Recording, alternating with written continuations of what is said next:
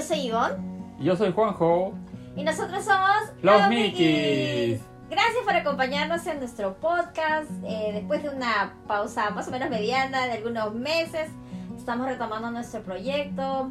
Personalmente han pasado, hemos pasado por muchas cosas, hemos pasado por un proceso de duelo, cambios laborales, eh, decisiones como familia que en los próximos capítulos vamos a estar compartiendo con ustedes.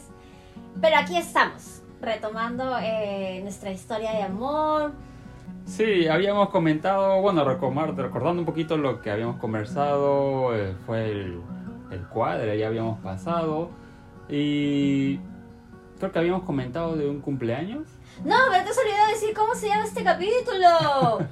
Este capítulo se llama ¿Hace falta que te diga? que me muero por tener algo contigo. Como la canción de Vicentico, amigos. ¿Recuerdan esa canción antigua ya para estas épocas Antigua modernas? no, por favor, por favor. Antigua no. Pago, esa canción tiene como 20 años. Por Dios, es antigua. Son admítelo. actuales, canciones actuales. Estamos en, en un mes en que recordamos ya 14 años desde que nos conocimos, Ivonne. Y esto me trae a memoria un poquito pues de esos, de esos, de esos inicios, de esos primeros meses, ¿no? Habíamos estado en una fiesta de tu cumpleaños. ¿no? Vino mi cumpleaños y bueno, salimos a celebrar con unos amigos a un restaurante que tenía unos jueguitos. Entonces Juanjo era el, el nuevo chico de, de la cuadra, New Kids on the Block. Entonces todos mis amigos como que interactuaban entre ellos porque todos se conocían, tenía amigos de la universidad, del colegio, hasta de otros trabajos y, y Juanjo, creo que te sentís incómodo, ¿no? ¿O Bueno, no? la verdad pues... no incómodo, pues no lo voy a decir así, ¿no? Pero yo sentía que todos me miraban. Pues te sentías observado por la sociedad. Bueno, la verdad es que sí, sí, fue, fue así un poco, entonces eh, para mí la idea era de estar ahí eh, celebrando el cumpleaños, pasar un rato bonito, ¿no? De, de- de compartir, de conversar, ¿no? Y hasta que, bueno, para mí pues llegó el momento ya como que de, de despedirme, pues, ¿no? Sí, como un pollito se fue a su casa a dormir apenas cayó el sol. bueno, esa fue su intención, pero yo no lo dejé. Le dije, ¿cómo te vas a ir si todavía no, no terminamos, eh, todavía no hemos jugado nada? Y bueno, y tuve que estar un poco más eh, cerca de él, tratando de que no se vaya, de integrarlo al grupo, pero de un momento a otro nos empezamos a dar cuenta que mis amigos nos empezaron a tomar fotos. Flash por aquí, flash por allá, ¿qué, qué- qué pasa? ¿Qué pasa? ¿Qué- ¿Cuál es la estrella? ¿Quién, quién es la estrella? Estamos rodeados de paparazzis.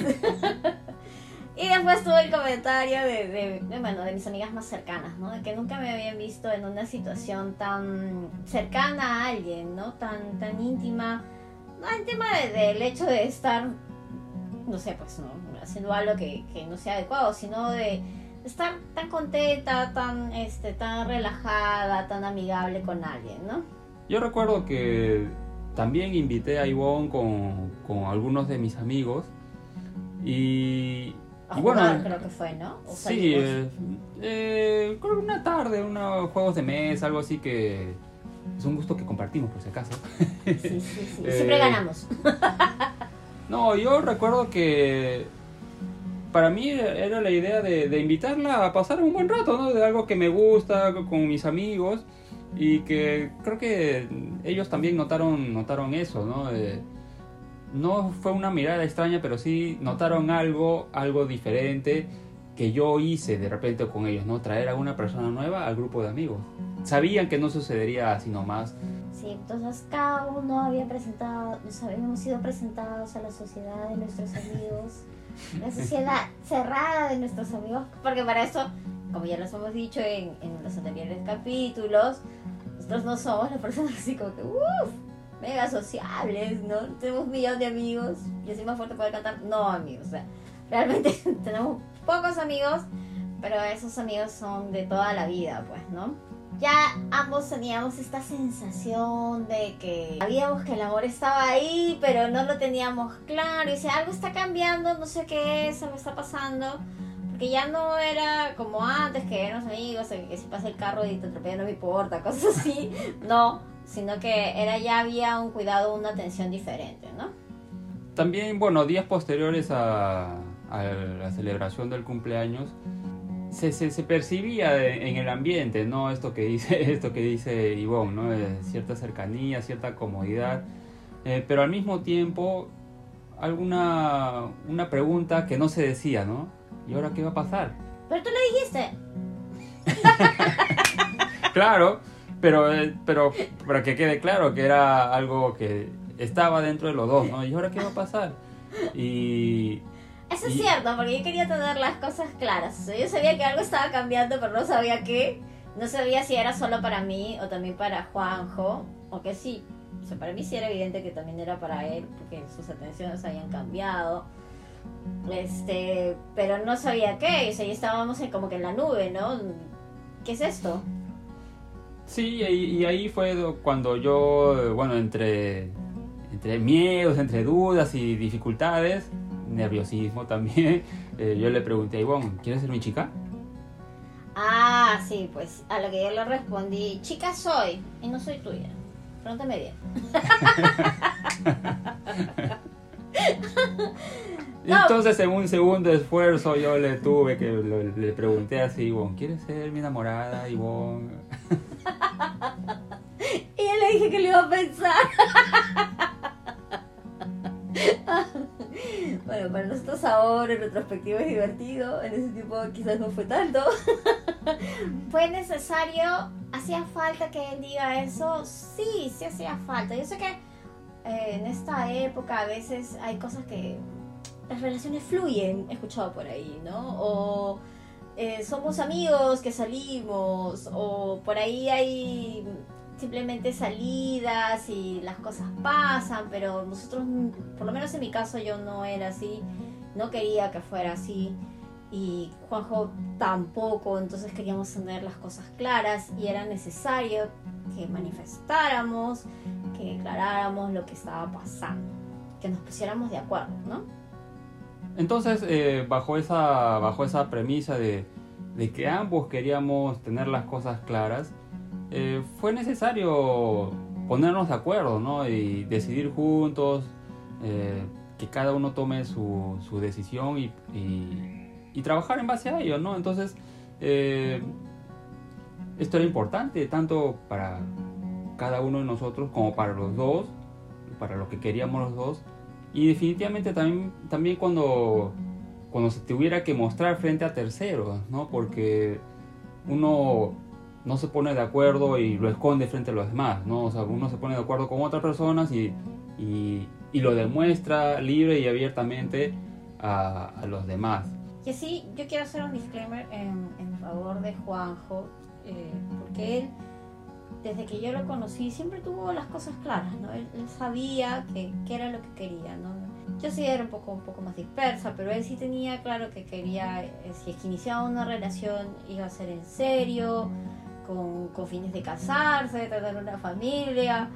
Y, y, eso fue algo que a mí sí siempre desde un comienzo me llamó la atención, eh, tener las cosas tan definidas y tan claras, no ser un hombre de palabra que se decide, que tiene eh, que su sí es sí, que su no es no. Y creo que eso de su carácter fue lo que a mí también me dio la seguridad de decirle que sí, ¿no? De poder eh, llegar a tener una relación con él. Y ahora un matrimonio de casi 12 años.